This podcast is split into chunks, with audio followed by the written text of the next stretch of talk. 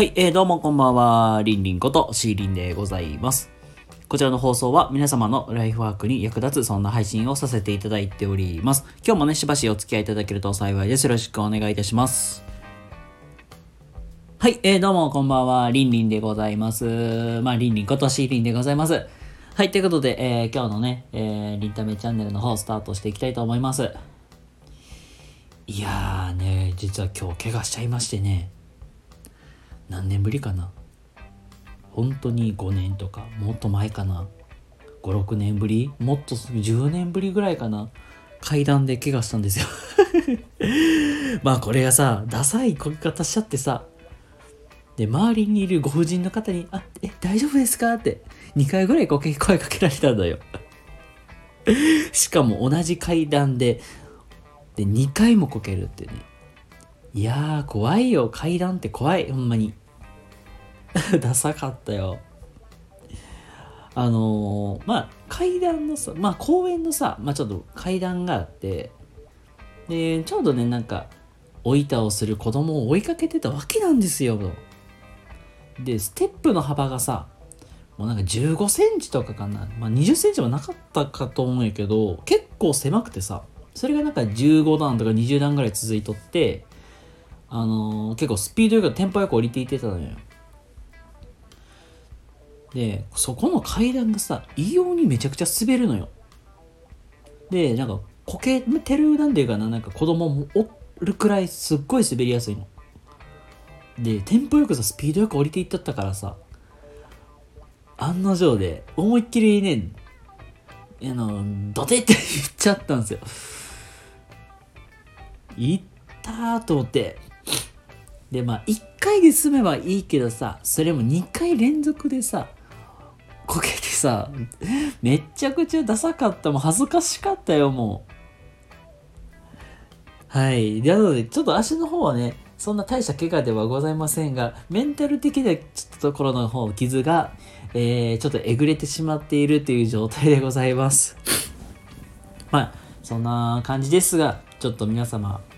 気をつけてください。階段、公園の階段は怖いよっていうことで、気をつけてくださいねというところでございます。はい、ということでね、えー、本日のリンタメチャンネルでは、まあ、ちょっと脳科学の話を少しさせていただこうかと思います。ということで、えー、よろしくお願いいたします。はい、ということで、えー、本日のリンタメチャンネルでは、えー、脳科学のお話を少しさせていただきたいと思います。えー、皆様、えー、っと、ちょっといきなりですが質問なんですけども、えー、今から A と B とあの2つ出します。A は、えー、まあ、七三分けをした、あの、ちょっと、まあ、具体的に言うと、中田あっちゃんが出てきましたと。中田あ、中田のなん、オリエンタルラジオの中田敦彦みたいな感じの人が出てきましたって言って、えー、もう一つは、あのー、あれですね、スーツは着てるけど、あの、騎士団の綾小路さんみたいにリーゼントした人が出てきましたと。もう極端ですね。じゃあ、ささてさて質問です。この A と B。えっ、ー、と、中田あっちゃん風の人なのか、えー、岸田の綾小路さん風なのか、あの、リーゼントしてる人なのか、皆様どちらが好印象に感じますかと言われたら、どちら選びますかね。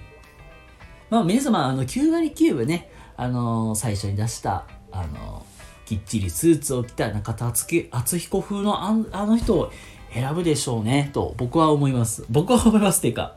で絶対9割もう絶対ほとんどの人そっちを選ぶと思います。はい。っていうように扁桃体っていう脳の,、ね、あのこの部分って実は印象操作をする上でかなり重要な部分で見て約0.2秒3秒くらいでこの人はいい人だ悪い人だみたいな勝手にね印象操作しちゃうんですよ。でさらにもうちょっとあの深掘っていくと、えー、皆様はなんか子供を叱る時とかって、まあ、のイメージしてください。あのもし子供を叱るってイメージができないのであればあの皆様学生時代に嫌だった先生のイメージをしてください。あのよくさ生徒指導とかの先生がさあお前腰パンじゃねえかちゃんとズボン上げなさいよとか寝るな起きろみたいな、結構ビチビチビチ、ぐじぐじぐじうるさい先生とかいましたよね。でまあ、子育てしてる方であれば、あの、お子さんをイメージしてもらうとね、あの、早くちゃんと片付けなさいよ。早くもう好き嫌いしないで食べなさいよみたいなんでね。だからそういうことってあると思うんですよ。で、あのー、じゃあなんでなんか、親が、なんかお母さんになんなりお父さん嫌いってかさ、この先生嫌って思うのか。これもね、あれなんですよ。扁桃体っていうのがすっごく重要なポイントで、これね、その、言うたらさ、上からずっとなんか言われるわけじゃん。ずっともううるさいくらいに。そうすると、脳の扁桃体って、その音、親御さん、両親であったりとか、その先生を、こっちは無意識に何も思っていないけど、勝手にね、脳がね、この人たちは敵だって書き換えてしまうんですよ。え、怖いっすよね。えっていうように結構印象操作しやされやすいんですよねはいあのまあっていうことなのであのポイントを押さえると脳の扁桃体って部分は約0.2秒0.3秒くらいで相手の見た目を見てこの人はいい人だ悪い人だって印象を操作するっていうのが1個もう1個はあのやっぱりうるさく言われたりとかそうすると勝手にこの人たちは敵だって思い込んでしまうっていう、まあ、こういう、まあ、扁桃体ってそういう機能があるんですよ。っていうかかなりまあ恐ろしい部分なんですよ。なので、あのもしね、あの面接を例えば控えてる、特に今就活とか始まってるじゃないですか。就活とかが始まっている場合であれば、なおさら、あの見た目めちゃくちゃ意識してください、まず。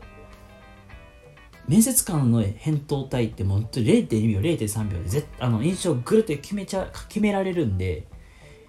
見た目きっちりしていくといいかなって思いますそれはもう見た目だけじゃなくて表情とか声のトーンとかそういうところで変えていくといいかなって思います。